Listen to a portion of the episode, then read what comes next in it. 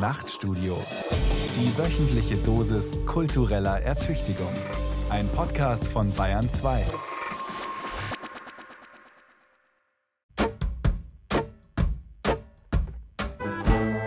Wildes Denken. Zugeritten und moderiert von Thomas Kretschmer. Nur mal angenommen, Sie leben in einem Land, das als Vorbild für Demokratie und Rechtsstaatlichkeit gilt. Und dann erfahren Sie, dass es in Ihrem Land in einer Schlüsselindustrie sexuelle Übergriffe gab, über Jahre, ungeahndet. Weil es dabei fast immer um Jobs und Abhängigkeiten ging, haben die Betroffenen nicht davon gesprochen und die mutmaßlichen Täter auch nicht angezeigt. Jetzt machen einige Aktivistinnen und Journalisten diese Fälle öffentlich. Dummerweise ist zu diesem Zeitpunkt aber ein Regierungschef im Amt, der damit prahlte, dass er den Frauen einfach so in den Schritt fassen könne, ohne weitere Konsequenzen, ohne damit auch seinen Wahlsieg zu gefährden. Würden Sie von diesem Präsidenten und seiner Regierung aktive Hilfe im Kampf gegen Sexismus erwarten?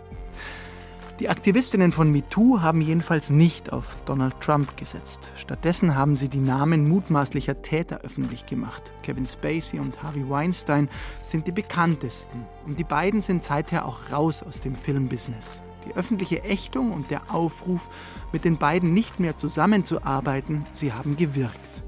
Aber wie passt das zusammen mit dem Selbstverständnis der USA als Free Country? Wie passt das zusammen mit dem Selbstverständnis der liberalen Städtebewohner an der Ost- und Westküste? Wir stecken mittendrin in einer Diskussion über das Für und Wider einer Cancel Culture, einer Kultur des Verbots. Zu dieser Diskussion begrüße ich die Philosophin Christine Bratu hier im Studio. Herzlich willkommen. Hi, hallo. Sie lehren und forschen an der Ludwig-Maximilians-Universität in München mit dem Schwerpunkt auf Ethik und Fragen zu Anerkennung und Respekt. Mhm. Können Sie sich noch erinnern, in welchem Zusammenhang Sie zum ersten Mal von MeToo gehört haben? Ich glaube, als ich den Ronan Farrow-Artikel im New Yorker gelesen habe, also das sozusagen das große Stück, das diese ganze Debatte öffentlichkeitswirksam gemacht hat. Ich meine, die Diskussion gab es natürlich davor auch schon, aber das ist irgendwie das einschneidende Ding, an das ich mich erinnern kann. Das war der Journalist, der den Fall genau. bekannt mhm. gemacht hat und die ganze Diskussion damit auch ins Rollen gebracht hat. Ja, also die ganze Diskussion amplifiziert hat. Ne? Also weil das Hashtag MeToo ist älter. In feministischen Kreisen wird natürlich schon viel länger über solche Probleme gesprochen. Aber massenmedienwirksam war das, glaube ich, durch diesen Artikel, ja. Sie befassen sich intensiv in Ihrer Forschung mit Fragen zum Respekt. Was verstehen Sie als Philosophin unter Respekt? Wow, okay, große Frage. Ich glaube, die Kurzantwort dazu ist, respektvolles Verhalten besteht darin, dass man eine Person so behandelt, dass man dadurch deutlich macht, diese Person hat Rechte und Standing und man muss mit ihr auf eine bestimmte Art und Weise umgehen. Also Respekt hat ein kommunikatives Element. Es geht darum zu zeigen, diese Person muss ich ernst nehmen.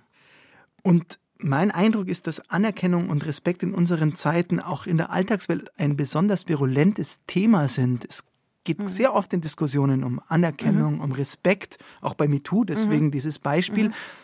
Können Sie sich erklären, weshalb das gerade so virulent ist, weshalb darüber so viel geredet, gesprochen, gestritten wird? Mhm. Also ich glaube, da ist eine neue Komponente mit ins Spiel gekommen. Ich glaube, also wir reden ja schon seit Urzeiten über Fragen von Gerechtigkeit und Gleichbehandlung. Und ich glaube, was in den letzten Jahren deutlicher geworden ist, dass ganz häufig mit Ungerechtigkeitsverhältnissen eben auch sowas wie Respektlosigkeit einhergeht. Und das bedeutet nicht nur, dass Leute schlecht behandelt werden, sondern die Art und Weise, wie sie schlecht behandelt werden, transportiert dann in die Öffentlichkeit, naja, mit denen darf man so umgehen. Und ich finde, die MeToo-Fälle zeigen das super gut, weil was die ganzen Reportagen zeigen, war ja, das ist nicht so, dass unbekannt war, dass diese Leute übergriffig und gewalttätig waren. Man wusste das und man hat das ignoriert.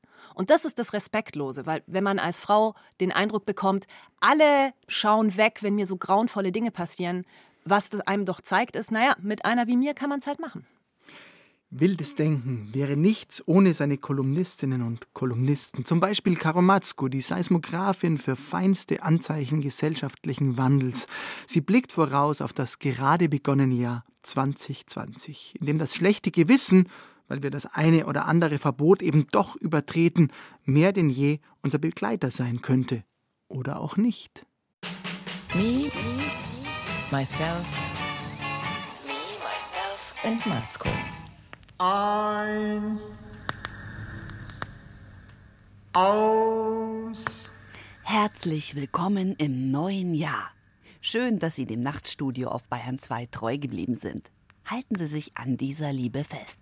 Denn jetzt heißt es Ein. tief Luft holen.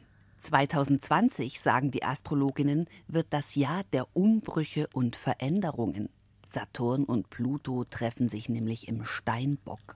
Aus. Jetzt schauen Sie nicht so. Das war zuletzt 1518 so. Hä? Also etwa zur Zeit der Reformation und so ähnlich auch 1968. Ein. Also wischen Sie Ihren Muff unter dem Talar schon mal nass durch, damit Sie ein paar frische Thesen zur Lage der Nation an die Kühlschranktür nageln können. Aus. Und aus und aus. Sehen Sie? Jetzt kriegen Sie Angst. Verstehe ich. Das Tempo der Veränderung angesichts der Digitalisierung ist ja auch enorm geworden. Oh Gott. Jetzt klinge ich schon beinahe wie Boris Becker, anno 99. Jetzt hat schon meine Frau gesagt, wir müssen endlich ins Internet. Ich gebe zu, ich schäme mich ein bisschen dafür, dass ich nicht mehr uneingeschränkt Ja zur modernen Welt sage, sondern immer so mi, mi, mi, mi, mi unterwegs bin. Ich warte schon darauf, dass meine Tochter mich mit Euer Lamo Jans anspricht. Aber meine Tochter hat nach Weihnachten ohnehin eine Mutti-Overdose. Weihnachtsfeier, Weihnachtsfeier, Weihnachtsfeier, dann Weihnachten feiern und dann Silvester feiern. Und zack, bumm, Ende der Out-of-Office-Reply. Ah, das hat auch der Chef gemerkt bei einer seiner ersten Stippvisiten im Büro. Liebe Frau Matzko, so die Weihnachtstage mit zu viel Fleisch, zu viel Familie, zu viel Alkohol und zu viel zu viel sind lange vorbei. Zeit für ein bisschen Buße, so knapp vor der Fastenzeit. Also meine Frage an Sie, wofür schämen Sie sich? Und schlimmer vielleicht, wofür schämen Sie sich nicht? Wie viel Greta steckt in Ihnen? Was ist Ihre klimaneutrale Atlantiküberquerung? Untergraben Sie wie üblich meine leidenschaftlich abgehobenen Ansprüche und konterkarieren Sie die mit Lebensweisheiten einer mit allen Wassern gewaschenen Medienfrau. Ihr Redakteur, der jetzt ganz dringend seiner Sünde des Shoppings nachgehen muss, denn ich habe fast nichts mehr zum Anziehen im Schrank. Das schafft nur der in einer Mail Fastenzeit und Powershopping unterzubringen. Wussten Sie, liebes festangestelltes Fast Fashion Victim, dass sich, so meldet Greenpeace, die Bekleidungsproduktion allein von 2000 bis 2014 verdoppelt hat? Ja? Deutsche Verbraucher kaufen im Schnitt 60 Kleidungsstücke pro Jahr. Sie, lieber Chef, schätzungsweise 160.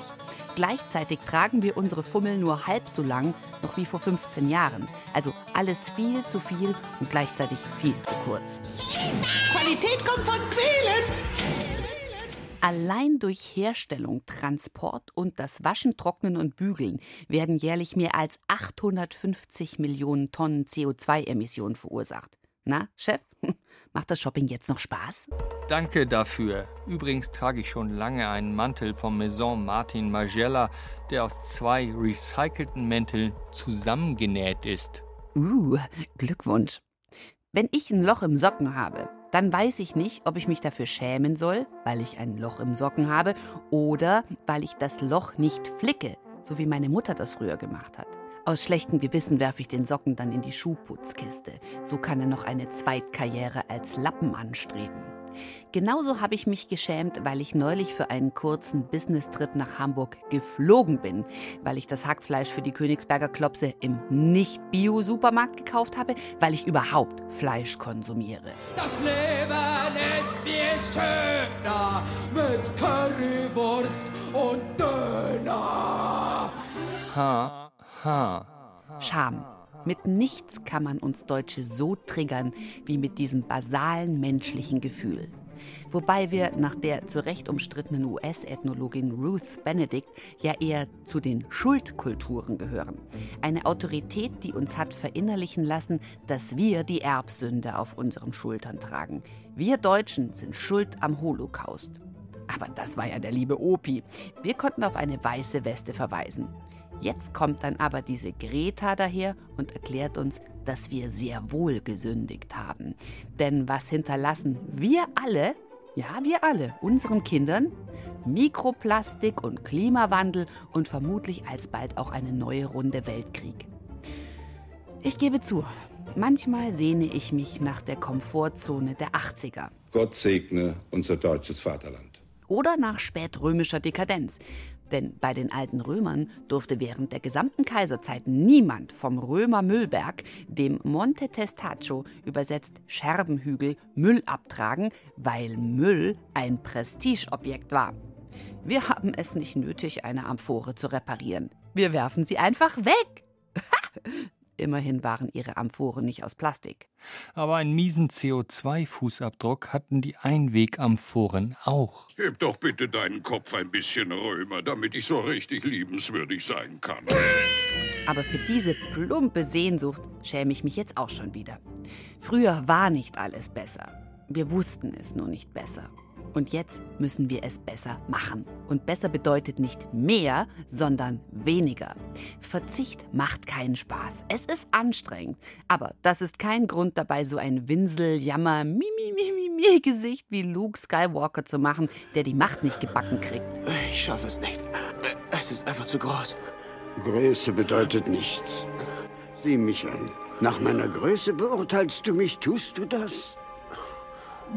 Aber das solltest du nicht. Denn die Macht ist mein Verbündeter. Und ein mächtiger Verbündeter ist sie. Schlechte Nachricht. Wir haben keinen Yoda, der uns den Karren aus dem Dreck holt, damit wir weiterfliegen können. Wer zu hoch fliegt, der wird tief fallen. Ich.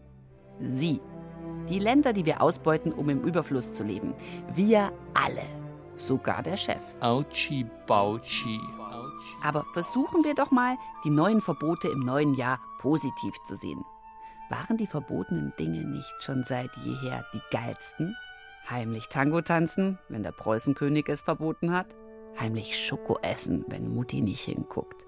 Heimlich knutschen, bis der Papa nach Hause kommt? Wildschwaß gelten, mach dich selten. Die schwäbische Datingregel kann auch Anwendung finden in Sachen Fleischgenuss. Zurück zum Sonntagsbraten, statt dem unseligen unser täglich Satansbraten. Wenn uns dieser Planet um die Ohren fliegt, dann ist es ehrlich gesagt Wurst, ob der Chef ein neues Beinkleid oder einen Mantel von, wie hieß es gleich, Magella? Maison Martin Magella. Egal, wenn der Chef was Neues hat. Also hören wir auf zu winseln. Ein. Nennen wir es meinetwegen gesamtgesellschaftliches Detoxen. Freuen wir uns auf die kommende Katharsis in 2020. Aus Möge die Macht mit uns sein. und aus und aus.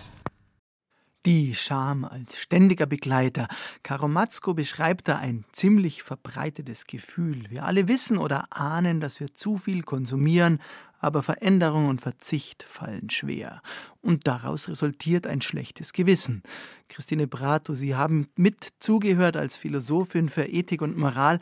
Eigentlich ist es doch eine schizophrene Situation. Wir hören ständig von der Flugscham der Mitteleuropäer und gleichzeitig melden die Luftfahrtunternehmen neue Passagierrekorde. Wie geht das zusammen? Ich glaube, wir sind alle ganz gut darin, sowohl Probleme zu erkennen an anderen Personen und auszublenden, was wir selbst dazu beitragen. Und ich glaube, die meisten von uns würden ja genauso etwas sagen wie, es ist schlecht zu fliegen, aber diese eine Ausnahme für mich jetzt schnell nach Hamburg, die muss noch drin sein. Und gibt es philosophisch wiederum gedacht einen Zusammenhang zwischen diesem schlechten Gewissen und dem Respekt für uns und auch für andere? Unter Umständen schon. Ich glaube, wenn man zu schnell bei der Hand ist, eine Ausnahme für sich selber zu machen. Also wenn man zu schnell bei der Hand ist, zu sagen, naja, alle anderen müssen sich an eine Regel halten, aber ich jetzt gerade, da kann man mal fünf gerade sein lassen.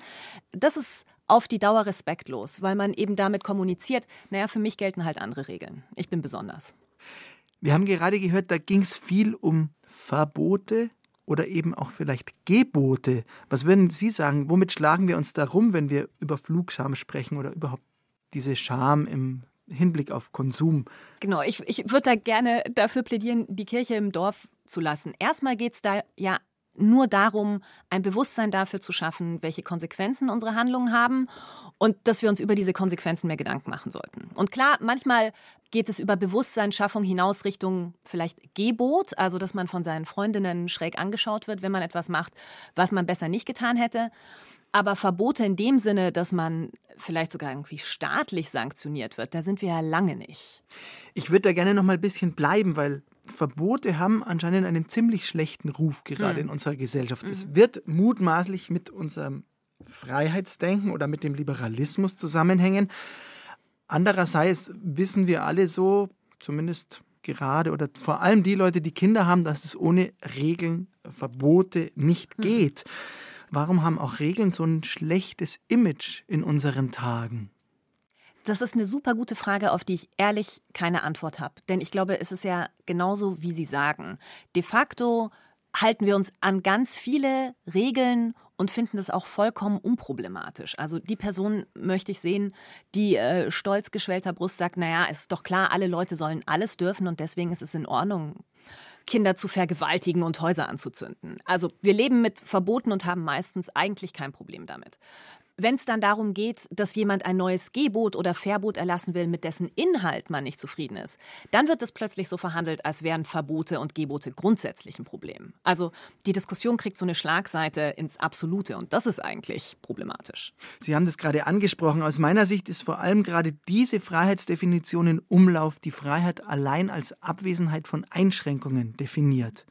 Wenn ich richtig informiert bin, gibt es aber noch eine weitere philosophische Definition von Freiheit, die Verbote oder Gebote durchaus mit einkalkuliert. Könnten Sie das ein bisschen aufdröseln, oh wie Gott. das so ist? Genau, also Freiheitsdefinitionen gibt es ungefähr 735.000 in verschiedensten Geschmacksrichtungen. Und ich glaube, genau, die eine, vielleicht die bekannteste ist genau das, was Sie gesagt haben, die Nummer mit dem Freisein, also uneingeschränkt sein, keine externen Einschränkungen auf sich nehmen müssen. Aber es gibt Alternativkonzepte, die so etwas sagen, wie frei sein bedeutet, die Möglichkeit haben, selbstbestimmt zu leben und um das zu schaffen, braucht es unter Umständen so etwas wie Gebote oder Verbote. Also nicht jeder Freiheitsbegriff ist per se inkompatibel mit der Tatsache, dass man bestimmte Sachen nicht machen darf. Vielleicht können wir noch einen anderen Blick auf diesen Sachverhalt werfen. Wir verhandeln hier ja Fragen auf einer moralischen Ebene, die eigentlich aber auf einer politischen Ebene genauso verhandelt werden müssten der Klimawandel und die Flugscham als zentrales Beispiel. Der CO2-Ausstoß wird, da sind sich die Expertinnen und Experten ziemlich einig, durch persönlichen Verzicht auf lange Sicht nicht verringern lassen. Wie bekommt man dieses Problem aus der sozusagen mehr oder weniger persönlichen Moral wieder auf eine politische Bühne? Ich glaube, das ist etwas, was wir kollektiv miteinander ausmachen müssen. Also wir müssen uns gemeinsam überlegen, welche der Regeln, die wir für gut halten, wollen wir auch staatlich bewährt machen, also wollen wir durch den Staat sanktionieren lassen. Und in diesem kollektiven Rumüberleben und Rumdiskutieren-Prozess, glaube ich, muss man die folgenden Sachen mit berücksichtigen. Wie wichtig ist denn das Gut, um das es da geht? Also so bei Klimawandel geht es um sowas wie den Fortbestand des Planeten. Oder bei MeToo geht es um sowas wie Gleichberechtigung für bestimmte Personen. Also wie wichtig ist das Gut, das geschützt werden soll. Und dann muss man aber auch sowas einpreisen wie stringent, wie schwierig umzusetzen ist das Gebot. Also wie viel würde es uns kosten, wie sehr würde es in unsere Selbstbestimmung eingreifen, wenn wir das jetzt tatsächlich den Staat machen lassen würden. Und da kann dann in dieser Kombination von zwei Faktoren, also wie problematisch oder wie, wie umfassend ist die Sanktionierung und wie wichtig ist das, was es zu gewinnen gilt, da kommen halt unterschiedliche Kombinationen bei raus. Also sowas wie Verbot innereuropäischer Kurzstreckenflüge, da geht es um viel und klar muss man auf was verzichten, aber es ist nicht so dramatisch. Das könnte man vielleicht politisch machen. Wenn man so etwas wie im Kontext von MeToo bestimmte Praktiken staatlich irgendwie bewährt sanktionieren ließe. Also ganz ehrlich, so als Feministin habe ich ein Bauchgefühl, wäre vielleicht keine schlechte Idee, aber ich sehe, dass das unter Umständen in der Umsetzung viel problematischer ist. An was denken Sie da konkret? Äh, ja, ich meine, äh, Arbeitnehmerschutz könnte man beispielsweise drastisch irgendwie hochfahren. Und Quotenregelung, sorry, Quotenregelung. Christine Bratu, Philosophin an der Ludwig-Maximilians-Universität in München, in Wildes Denken auf Bayern 2, heute mit unterschiedlichen Blicken auf die viel diskutierte Cancel Culture. Also das Ansinnen bestimmter Gruppen, gewisse Demütigungen oder Zurückweisungen nicht mehr still hinzunehmen, sondern stattdessen deren Urheber öffentlich zu boykottieren. Ein weites Feld dieses Streits um Zurückweisungen und Ungleichbehandlungen ist die Sprache und damit ein Fall für Thomas Palzer. Palzers Papierflieger. Nachrichten aus dem Elfenbeinturm. Erinnern wir uns, die Rechtschreibreform von 1996 löste heftige Debatten aus und traf in der Publizistik wie in der Bevölkerung auf großen Widerstand. Zu Recht, wie ich meine, denn Sprache ist nicht etwas, das bürokratisch verwaltet und geplant werden könnte. Jedenfalls ist der staatliche Eingriff von oben grandios gescheitert, mit der mir sympathischen Folge, dass heute jeder mit einem gewissen Spiel schreiben kann, jeder ein bisschen nach seiner Fasson, wie zu jenen seligen Zeiten, als der Duden aus der Sprache noch keinen Schrebergarten gemacht hatte. Beides, Duden und Schrebergarten, sind nicht von ungefähr Produkte der zweiten Hälfte des biedermeierlichen 19. Jahrhunderts. Auch künstliche, rein der menschlichen Vernunft entsprungene Sprachen wie das Esperanto und ähnliches sind im Hinblick darauf, dass sie von der Allgemeinheit angenommen werden, gescheitert. Sprachen können nicht verordnet werden. Irgendwie und irgendwo sind sie mit dem Unverfügbaren verwachsen, mit der Wirklichkeit. Soll man schreiben, wie man spricht, also gewissermaßen onomatopoetisch, wie heute einige meinen? Oder soll man schreiben, wie man denkt? Oder ist es gar umgekehrt, dass man denkt, wie man schreibt? In den 1960er Jahren zog das amerikanische kritische Bewusstsein seinen Fokus von den soziologischen Fächern ab, um ihn auf die Literaturwissenschaft zu verschieben. Daraus erwuchs eine kulturelle Linke, die anfing, politisches Versagen der Kultur und deren Rhetorik anzulasten, da die Menschen und das Zusammenleben ja von der Kultur geprägt würden. Seither wird die Welt als Text behandelt, also etwas, das weniger sichtbar, denn lesbar ist.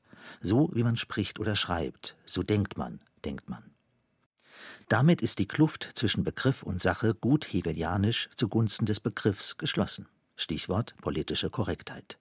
Am Ende ist es die Sprache, von der man unbedingten Egalitarismus, Inklusion und angemessene Diversität einfordert und der man den schwarzen Peter zuschieben kann. Schwarzer Peter? Ein Räuber im Hunsrück und Odenwald und gewiss ein Begriff aus düsterer Vorzeit, der selbstverständlich ausradiert, mindestens aber ignoriert gehört, macht er doch nichts anderes sichtbar beziehungsweise lesbar als die Diskriminierung einer Minderheit. Mit dem strikten Ignorieren und Unsichtbarmachen bestimmter Rhetoriken handelt man sich freilich Ignoranz ein, nämlich die Ignoranz gegenüber der Geschichtlichkeit der Sprache.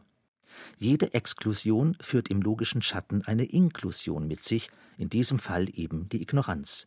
Denn wer ignoriert, offenbart sich gegenüber dem Ignorierten als ignorant.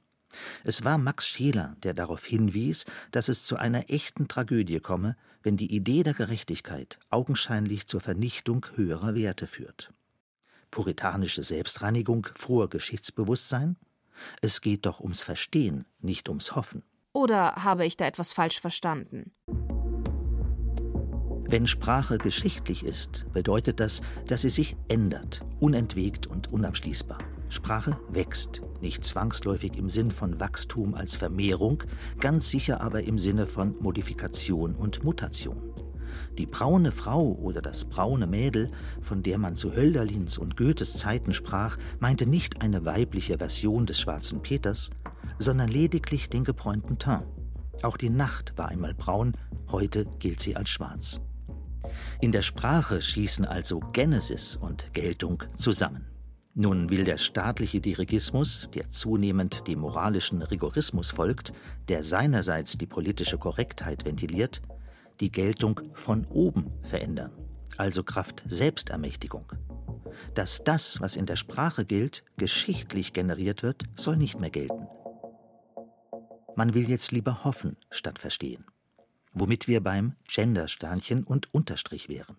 Auf die werden große Hoffnungen gesetzt. Keine Person, kein Geschlecht, kein Phänomen, das die Wirklichkeit bevölkert, soll mehr ausgeklammert und diskriminiert werden. Alles soll sichtbar sein, sprich als das lesbar, für was es sich hält, als Frau, Mann, als divers oder als alles dazwischen. Der Gedanke, dass die Wirklichkeit der Sprache folge, dass es ein außerhalb der Sprache gar nicht gäbe, ist eine Folge des vorhin angesprochenen Linguistic Turn, der damit seinen eigenen Gedanken bestätigt. Der Linguistic Turn hofft, dass wir nur das Wort zu ändern brauchen, um damit auch die politischen Verhältnisse zu verändern.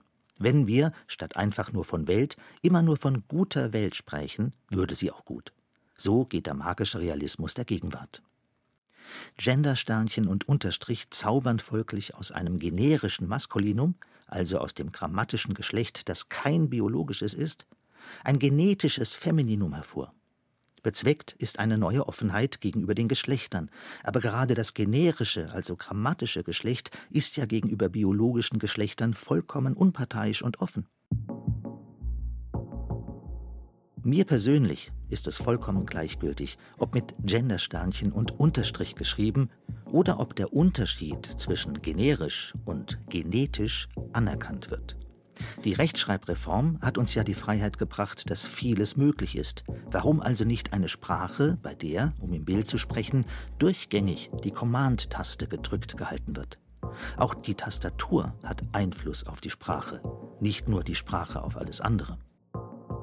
Apropos, in welchem Verhältnis stehen eigentlich Tastatur und Wirklichkeit zueinander? Steht das Wort Pferd in irgendeiner Analogie zu einem wirklichen Pferd? Gibt es zwischen dem Wort und der Sache Ähnlichkeiten? Oder ist das Wort Pferd dem wirklichen Pferd so ähnlich wie ein gemalter Apfel dem echten Apfel? Selbst wenn es sich um einen realistisch gemalten Apfel handelte. Also gar nicht. Hat das Wort Schaffnerin Ähnlichkeit mit einer Schaffnerin? Und dieses mit der Wirklichkeit? Sprache imitiert nicht die Wirklichkeit, vielmehr bildet sie diese im Sinne der Nachahmung. Nachahmung setzt voraus, dass hier etwas vorliegt, was nachgeahmt werden kann. Wir sagen dazu Wirklichkeit. Sprache kann nur das, was ihr vorausliegt, nachahmen. Aber noch einmal, Nachahmung bedeutet nicht Imitation. Ein Rolex-Imitat ist eine Uhr. Das Wort Rolex aber ist keine Uhr. Dem Wort Uhr geht Zeitbewusstsein voraus. Ein geschriebener Dialog ist die Nachahmung eines Gesprächs. Die Nachahmung selbst aber ist kein Gespräch sondern eine Schöpfung. Das genau meint der platonische Begriff der Mimesis, genau das ist gemeint, wenn von der mimetischen Funktion der Sprache die Rede ist. Die Münchner Sprachphilosophin Elisabeth Leis hat dazu Folgendes bemerkt. Sprachliche Zeichen stehen, im Gegensatz zu Gegenständen, nicht für sich selbst, sondern für etwas anderes. Zeichen zeigen auf etwas. Das gilt für sprachliche Zeichen ebenso wie für alle anderen Zeichen. Kontrovers ist, was Sprache repräsentiert. Im Anschluss systematisiert Leis die Antworten, die die Sprachphilosophie bislang auf die Frage nach der Repräsentation so geben wusste. Es ist die Geschichte einer Deszendenz, eines Abstiegs und Niedergangs. Erstens. Die Sprache repräsentiert die Welt. Zweitens. Sprache repräsentiert nicht die Welt, sondern unsere Gedanken über die Welt. Drittens. Sprache repräsentiert unsere Gedanken über die Welt schlecht. Viertens. Sprache repräsentiert nicht nur schlecht, sie repräsentiert nichts. Die Theorie von Inklusion, Egalitarismus und Diversifikation folgt dem englischen Empiriker George Berkeley, für den Sein mit Wahrgenommensein identisch ist. Übersetzt in die Gegenwart bedeutet Berkeleys These, nur was lesbar ist, kann gelesen werden und ist also Teil des Textes, der die Welt ist. Mit den gegenderten Sprachregelungen ist die Gegenwart folglich unverhofft in einem Double des 17. Jahrhunderts und damit wieder in einer Zeit der Galanterie gelandet. In einer Zeit also, die die Mehrdeutigkeit der Worte, Gedanken und der Wirklichkeit anerkennt. Entgegen der simplifizierenden Vereindeutigungstendenz, die nun die Sprache der politischen Korrektheit charakterisiert, meint das schillernde Wort Le Galant aus dem Frankreich des 17. Jahrhunderts das genaue Gegenteil. Ich weiß nicht was. Je ne sais quoi. La Rochefoucauld meinte, dass die Höflichkeit des Geistes darin bestünde, geschmackvolle und feinsinnige Dinge zu denken. Die Galanterie des Geistes aber, schmeichelhafte Dinge auf gefällige Art zu sagen. Mit anderen Worten, wir leben wieder in Zeiten des Als ob. Ich weiß nicht wie. Thomas Palzer und seine Auseinandersetzung mit den Forderungen nach einer gerechten Sprache in Wildes Denken, heute mit der Philosophin Christine Bratu von der LMU in München. Keine Frage, es gab den Linguistik-Turn und es gibt den Versuch, die Sprache geschlechtergerecht und gendergerecht zu denken. Es gibt Handreichungen und Empfehlungen, wie Texte zu formulieren sind, sodass sich auch schwule, Lesben und Transgender-Personen angesprochen fühlen. Die Frage ist, was war nun zuerst da, die Veränderungen in der Sprache oder die in der Gesellschaft? Ich wüsste ehrlich gesagt nicht so genau, warum diese Frage so besonders wichtig wäre zu beantworten. Also die These, die der Autor vertritt, von wegen hier Linguistic Turn und so klang das zumindest in meinen Ohren, die Leute, die für eine gendergerechte Sprache argumentieren, glauben, wenn man mit der Sprache arbeitet, verändert man dadurch direkt die Welt das würde mich sehr wundern, wenn das jemand in dieser Radikalität vertreten würde. Ich glaube, die Leute, die sich für gendergerechte Sprache einsetzen, und da würde ich mich dazu zählen, sind der Auffassung, dass das ein Tool ist, also ein Werkzeug, das wir benutzen müssen, um auf dieses Ziel hinzuwirken. Aber so naiv ist bestimmt keine von uns zu denken, dass wenn wir richtig reden, dadurch auch die Inklusion von marginalisierten Gruppen passiert. Also das ist vielleicht so ein Fall der intellektuellen Sünde, der Überspitzung und dadurch Verflachung. Wissen Sie denn von tatsächlichen Vorschriften oder verbindlichen Regeln zum Gendersternchen zum Beispiel? Wie ist es, wenn Sie an Ihrer Universität ein universitätsöffentliches Schriftstück verfassen? Ist es dann gegendert? Soll das sein? Muss das sein oder ist es freiwillig? Also äh, meines Wissens sind das alles Sollregeln. Also das sind ähm, zum Teil Wünsche, die Hochschulleitungen artikulieren. Dass das verpflichtend wäre, wüsste ich nicht. Und ich wüsste auch nicht, dass so wahnsinnig viele Hochschulleitungen darauf insistieren. Also diese Sollregelungen sind auch nicht so wahnsinnig verbreitet. Woher kommt dann die ablehnende Haltung so vieler Männer vermutlich gegen diese Regelungen? Geht es da um die Sprache und ihre Schönheit oder geht es um Deutungshoheit? Also, wenn man sich den Diskurs anschaut, da werden ganz viele verschiedene Argumente vorgetragen und es ist auch irgendwie schwer herauszuklamüsern, was davon jetzt echtes Argument und was vorgeschobene Rationalisierung ist. Also, was man ganz häufig hört, ist eben so etwas wie Gendersternchen, Unterstriche, geschlechtergerechte Sprache im Allgemeinen führt dazu, dass die Sprache eben unlesbar und unsprechbar würde und es sei alles so kompliziert und können wir denn nicht bitte irgendwie wieder einfach sein, ist doch nicht so gemeint mit dem generischen Maskulinum. Darauf würde ich zurückgeben, zum einen, dass mir nicht ganz klar ist, was daran so wahnsinnig kompliziert ist. Klar, ist eine Übungsfrage, aber kann man üben. Das ist wie eine Fremdsprache lernen. Mit ein bisschen Geduld geht es schon. Und zum anderen würde ich darauf hinweisen, selbst wenn das irgendwie ästhetisch so schwierig wäre, was ich, wie gesagt, bestreiten möchte, da geht es doch um Güterabwägung. Ist die Binnenmajuskel wirklich ästhetisch so wahnsinnig äh, abstoßend, dass es wert wäre, dafür in Kauf zu nehmen, dass sich Leute ausgeschlossen fühlen. Gerade in Bildungskontexten ist es irgendwie wichtig, alle Leute mitzunehmen. Selbst wenn es nicht schön aussähe, ist es doch wichtiger, darauf hinzuwirken. Irgendwer ist immer dagegen und kommt, um sich zu beschweren. In diesem Fall die Band Höchste Eisenbahn. Nicht, dass du dich sorgst. Ich hab das tausendmal durchdacht. Es wird gut gehen so wie ein billiger Trick. Jemand schnipst und wir sind weg.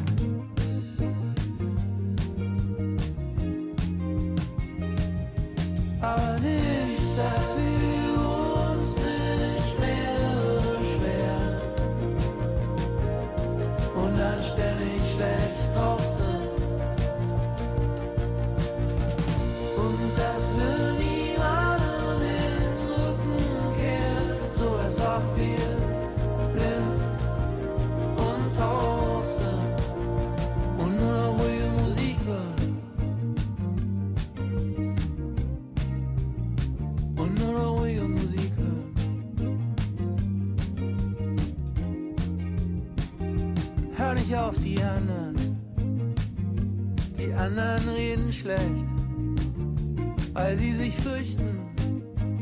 Man doch so.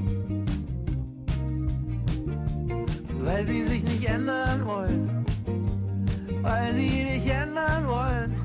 Aber echte Freunde sagen, geh, wenn du willst. Es ist egal, wo du bist. Ich warte auf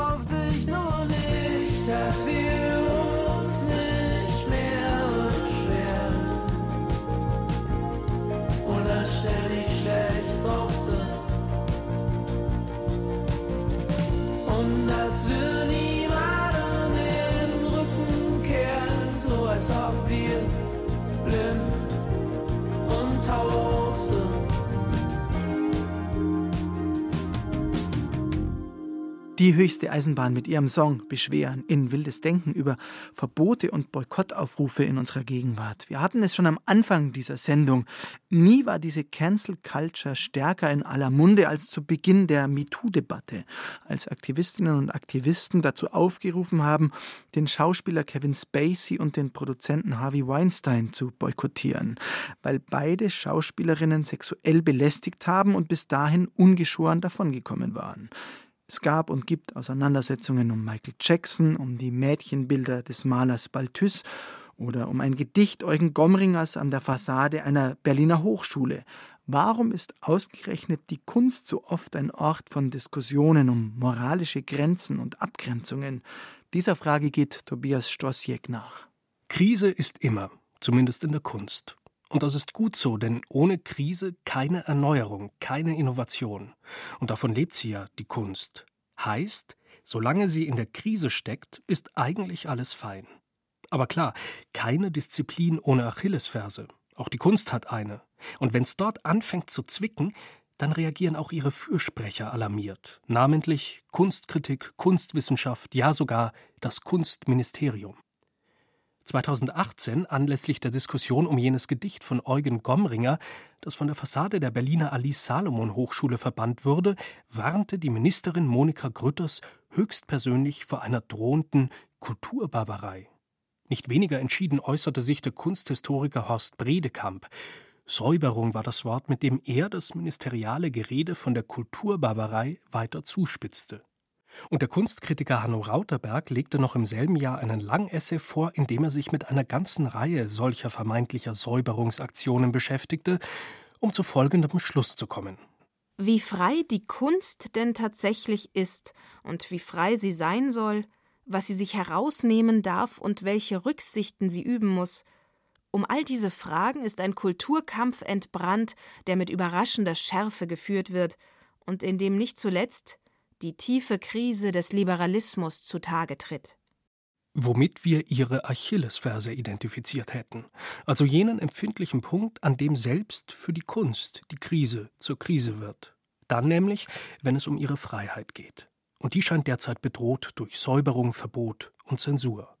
Wobei der Buhmann in diesem Fall nicht der Staat ist, keine reale Diktatur, sondern eine Gesinnungsdiktatur. Anders gesagt, nicht das Gesetz, sondern die Moral. Was und wer ihr nicht entspricht, das und der wird geächtet, mit Shitstorms bedacht, schlimmstenfalls gecancelt. Jüngstes und prominentestes Beispiel Woody Allen. Freiheit versus Moral. Selbstverständlich ist diese Entgegensetzung nicht. Kant zufolge ist ganz im Gegenteil das eine ohne das andere gar nicht zu haben. Ihm zufolge besteht Willensfreiheit auch nicht darin, wollen zu können, was man will, sondern wollen zu können, was man soll. Anders gesagt, Regeln zu folgen, an die man nicht gebunden ist. Grund genug, nochmal nachzufragen, was man sich unter der offenbar moral allergenen Freiheit der Kunst eigentlich vorzustellen hat, von der behauptet wird, sie stehe heute auf dem Spiel. Vorschlag? Diese Freiheit war und ist zuallererst eine Freiheit der Nische die Unabhängigkeit vom gesellschaftlichen Rest, der Politik, der Wirtschaft, der Gesellschaft und damit auch ihrer Moral. In den Worten von Hanno Rauterberg Die Kunst nahm sich die Freiheit, das Bewährte zu überschreiten und sittliche Grenzen zu überqueren. Entgrenzung durch Begrenzung könnte man das auch nennen. Die Kunst sichert ihre Freiheit, indem sie sich auf eine Art von Spielwiese zurückzieht, auf der alles kann und nichts muss. Alles ein freies Spiel verrückter Kreativität, sprach Joseph Beuys. Von Rauterberg lernen wir allerdings auch, dass das nicht alles ist, was das Selbstverständnis der Kunst in der Moderne ausmacht. Stichwort Agentin der Öffnung. Ihr Ziel war es, die Grenze zwischen Kunst und Leben zu durchstoßen. Das klingt wiederum so gar nicht nach Nische, nach Rückzug auf die ästhetische Spielwiese. Eine Agentin der Öffnung kann nur sein, wer sich nicht im Elfenbeinturm verschanzt wer sich ganz im Gegenteil ins Verhältnis setzt zu Politik und Moral. Darin liegt der paradoxe Anspruch der modernen Kunst, dass sie beides sein will, total frei und eine Befreierin, ästhetische und ethische Avantgarde. Dass sie sich in dieser ihrer zweiten Rolle auch mit moralischen Argumenten auseinandersetzen muss, beruht also nicht auf einem Kategorienfehler ihrer Kritiker, sondern versteht sich von selbst, also aus ihr selbst heraus. Womöglich ist aber nicht die Auseinandersetzung mit moralischen Fragen selbst das Problem, sondern deren Form. Das liegt etwa Marion Ackermann nahe, Generaldirektorin der Staatlichen Kunstsammlung Dresden, wenn sie in einem Interview mit der Zeit warnt, es gebe Tendenzen zur Prüderie und Rückschritte in der Emanzipation. In dieser Entwicklung zeigt sich, dass wir in einer Welt der Verbote und Tabuisierungen leben. Damit bläst Ackermann ins selbe Horn wie Monika Grütters oder Horst Bredekamp mit ihrem Gerede von Säuberung und Kulturbarbarei. Wobei nie so ganz klar ist, worauf sich diese Label eigentlich beziehen. Darauf, dass Kunstwerken wegen moralischer Einwände die Öffentlichkeit entzogen wird, wie im Fall des von der Hochschulfassade verschwundenen Gomringer Gedichts, dem immerhin ein demokratisches Verfahren vorausging, an dem Angehörige sämtlicher Hochschulgruppen beteiligt waren, oder darauf, wie sich der moralische Widerstand gegen Kunstwerke formiert, etwa in Form eines Shitstorms in den sozialen Medien, der abweichende Positionen von vornherein als unmöglich abkanzelt und damit nicht allein das Werk, sondern schon die Diskussion darüber mit einem moralischen Fragezeichen versieht. So etwa geschehen im Fall der träumenden Therese von Balthus, jenem Gemälde, das ein junges Mädchen in aufreizender Pose zeigt. Genau besehen sind diese Fälle so unterschiedlich, dass es kaum möglich ist, sie alle über einen Kamm zu scheren. Mal steht der Künstler in der Kritik, mal ist es das Werk. Mal sind in Anführungszeichen nur moralische Bedenken im Spiel, wie im Fall des Künstlers Axel Krause, der, weil AfD-nah, von der Jahresausstellung des Leipziger Kunstvereins ausgeschlossen wurde. Mal geht es um den Verdacht schwerer Straftaten, wie im Fall von Woody Allen. Und nicht jede Interpretation, die einem Werk den Verdacht des Sexismus aufhalst, ist gleichermaßen zwingend. Siehe nur Balthus versus Gomringer. Inwieweit solche Vorwürfe gerechtfertigt sind, muss, ja kann nur im Einzelnen entschieden werden. Trotzdem denke ich, dass keines dieser Beispiele dazu taugt, das Lied vom Ende der Kunstfreiheit zu singen. Denn auch wenn oft von Säuberung und Verbot die Rede ist, aus der Öffentlichkeit verschwunden ist tatsächlich keines der fraglichen Werke kein abgehängtes Bild, kein geweißeltes Gedicht. Was verschwindet, verschwindet von hier oder dort, aber nie ganz, dem Zeitalter der technischen Reproduzierbarkeit sei Dank. Und mehr noch, genau genommen stehen wir vor der paradoxen Situation, dass das Canceln das Gegenteil von dem bewirkt, was es bezweckt, nämlich maximale Aufmerksamkeit für das inkriminierte Werk. Nicht das Ende der Diskussion, sondern ihren Anfang über den männlichen, vielleicht auch sexistischen Blick, der sich in manchen Gemälden oder Gedichten niedergeschlagen hat, über die Möglichkeit oder Unmöglichkeit der Trennung von Künstler und Werk, darüber, inwieweit man die Kunst moralischen Einwänden aussetzen darf und auch darüber, ob man damit ihre Freiheit gefährdet.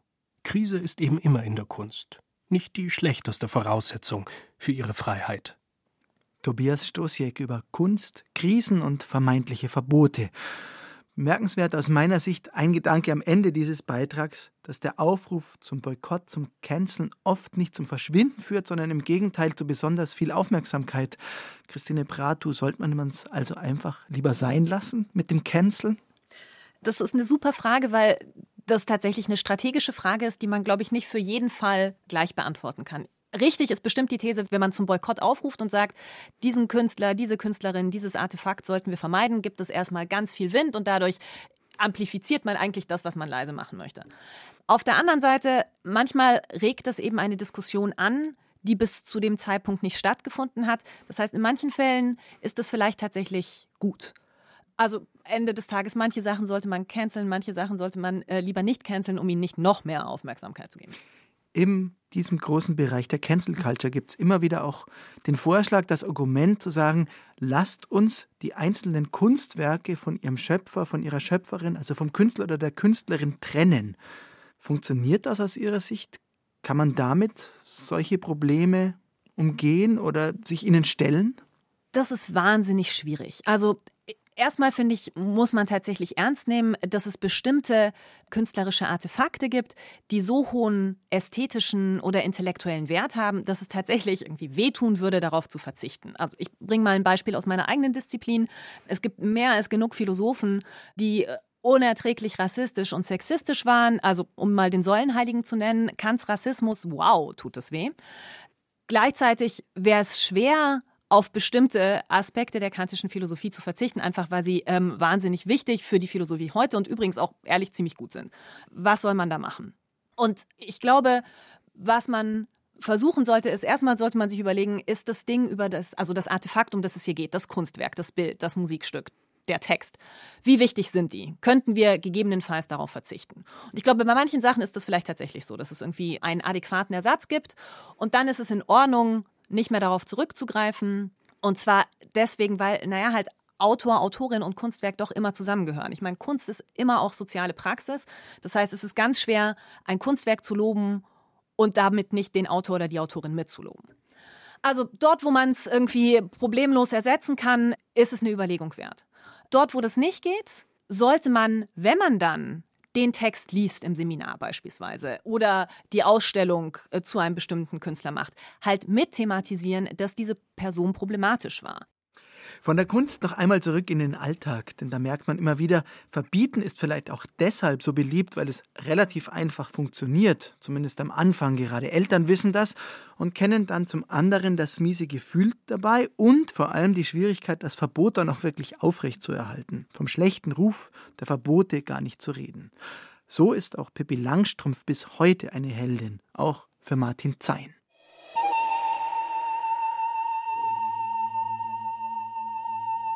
Zeingeist. Die total uncoole Kolumne. Nichts ist leichter als zu verbieten, nichts ist nötiger als zu verbieten, nichts geht öfter schief. Liebe Nachteulen, ihr wisst, ich liebe das intellektuelle Hakenschlagen, den Luxus der Unentschiedenheit, das. Aber jetzt stockt mir die Feder, jetzt schon verstummt das Geklapper der Tastatur. Was soll ich anfangen mit der Cancel Culture? Was mache ich mit den ach so überzeugenden Inquisitorinnen, die mich vor Rassismus, Antisemitismus, Postkolonialismus und weiteren bösen Ismen, Musmen und anderen intellektuellen Verfehlungen bewahren wollen? Warum klingt deren Ton so schrill? Weil er die eigene Machtlosigkeit durch eine apodiktische Wortwahl, also durch Rechthaberei zu übertönen versucht? Gibt es einen Rechthaber-Stimmbruch? Zugegeben, ich bin durchaus ein Freund von Wolkenschlössern, ganz gleich ob Anarchismus, Kommunismus oder vom Himmelreich auf Erden. Radikalität schmeckt, wie sonst nichts schmeckt, rein, klar, weltverbesserisch, aber auch ein bisschen nach Herrenmensch. Herrisch waren die Kommilitonen und Kommilitoninnen, die unsere Sitzung der Germanistikfachschaft sprengten. Wir wollten die Verbesserung der Studienbedingungen. Sie forderten eine Abschaffung des Paragraphen 129a des Strafgesetzbuches. Wirklich ein problematischer Paragraph, extra eingeführt, um die Verteidigung der RAF-Mitglieder zu erschweren. Nachdem ihre Forderung in unser Protokoll aufgenommen wurde, verschwanden die Kämpfer für eine bessere Welt wieder. Zwei Zeilen im Protokoll der Germanistik-Fachschaft, die die Welt in ihren Grundfesten erschütterten. Revolutionärer Popanz, der Papier mit der Welt verwechselte. Bei Pippi Langstrumpf gibt es die Figur Annika, die bravste, die liebste, die Heilige des Normkurs. Sie ist der personifizierte Hass auf ein Leben, das sich nicht in Normen einzwängen lässt, auf Unordnung, Schlendrian, Schönheit, Anarchie, Ambivalenz. Doch es gibt nicht nur Annikas, die das Bestehende feiern, sondern auch Annikas der Revolution. Sie finden die Welt abscheulich. Sie haben eine große, schwarze Bombe in der Hand und ihre Sprache ist die Lunte dafür. Wären sie nicht unerträglich, wären sie komisch. Noch das beste Argument, die schönste Vision verkommt bei ihnen zu einer Plattitüde, zu einem revolutionären Wortgeklingel. Denn Dummheit gibt es nicht nur auf der Seite der Unterdrücker, Dummheit gibt es auch bei den Kämpfern und Kämpferinnen für die gerechte Sache. Sie zeigen sich besorgt um unser aller geistiges Wohlergehen. Sie fühlen sich zutiefst verletzt von der Schlechtigkeit der Welt. Die klagen sie an, am liebsten in den ihnen gut vertrauten akademischen Schutzgebieten. Ihre Erfolge, Protokolle, Verlautbarungen, Papier, das wieder Papier gebiert. Und das Verbot ist ihre Allzweckwaffe, ein messianisches Objekt. Das kann es sein. Sehr selten.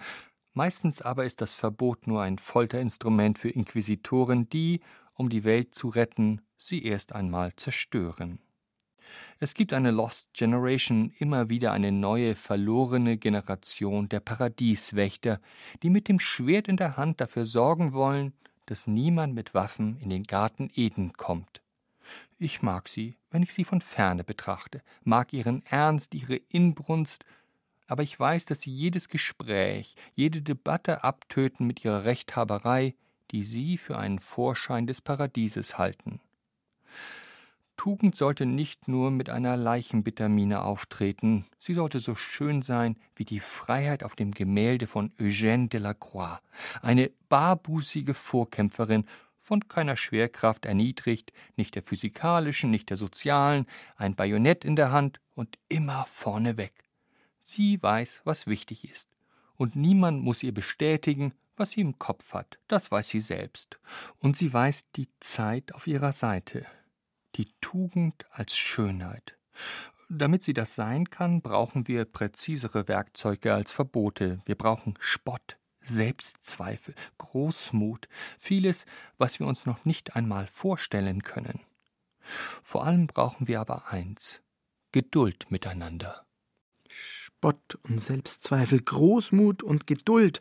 Martin Zein und sein Plädoyer für Alternativen zu Verbot und Boykott im Streit für eine bessere Welt. Würden Sie sich dem anschließen, Christine Bratu? Ja, halt sowas von überhaupt gar nicht. Ich finde, die Bilder, die da bemüht werden, von wegen die schrille Stimme der Kritikerinnen und alles, was wir brauchen, ist Freundlichkeit und Geduld. Das ist das klassische Narrativ, wie man versucht, Kritik von sich zu weisen, indem man sagt, naja, könnt ihr denn nicht einfach mal ein bisschen locker sein und Spaß verstehen? Das ist ehrlicherweise was, was mich wahnsinnig ärgert. Für was plädieren Sie? Also erstmal plädiere ich dafür zu verstehen, warum manche Leute, was bestimmte Themen angeht, irgendwie hitzig sind und sich aufregen und genervt sind. Und zwar ist das ganz häufig nicht der Fall, weil man halt grundsätzlich keinen Humor versteht, sondern weil man mit wahnsinnig viel Ärger sich in seinem täglichen Leben herumschlagen muss. Und wenn man am Tag fünfmal blöd sexistisch angegangen wird, dann hat man halt abends beim Bier nicht mehr Geduld und Freundlichkeit und Verständnis für die Gegenseite, die alles erstmal ganz genau erklärt haben will, sondern man ist halt unter Umständen so ein bisschen schärfer im Ton. Das heißt, natürlich ist es wichtig, auf die Gesprächspartnerin einzugehen und konziliant zu sein und sein Gegenüber dort abzuholen, wo es ist. Aber von Anfang an zu sagen, wenn man die Sache nicht lustig vorbringen kann, dann darf man sie nicht vorbringen, ist eine Form, wie Kritik mundtot gemacht werden soll, die es schon seit 100.000 Jahren gibt. Und das ist irgendwie lame. Dafür ist 2020 einfach zu spät. Vielen Dank, Christine Brato, für Ihr Kommen ins wilde Denken und die vielen Überlegungen, Gedanken und Thesen. Es war mir eine Freude. Dankeschön. Mit Fela Kuti und All My Friends geht dieses wilde Denken zu Ende. Den Nachtstudio-Podcast finden Sie in der ARD-Audiothek oder wo immer Sie sich Ihre Podcasts herunterladen. Nach den Nachrichten geht es hier auf Bayern 2 weiter mit den Radiotexten. Die unternehmen heute eine philosophische Reise in die Welt der Gefühle. Am Mikrofon verabschiedet sich Thomas Kretschmer.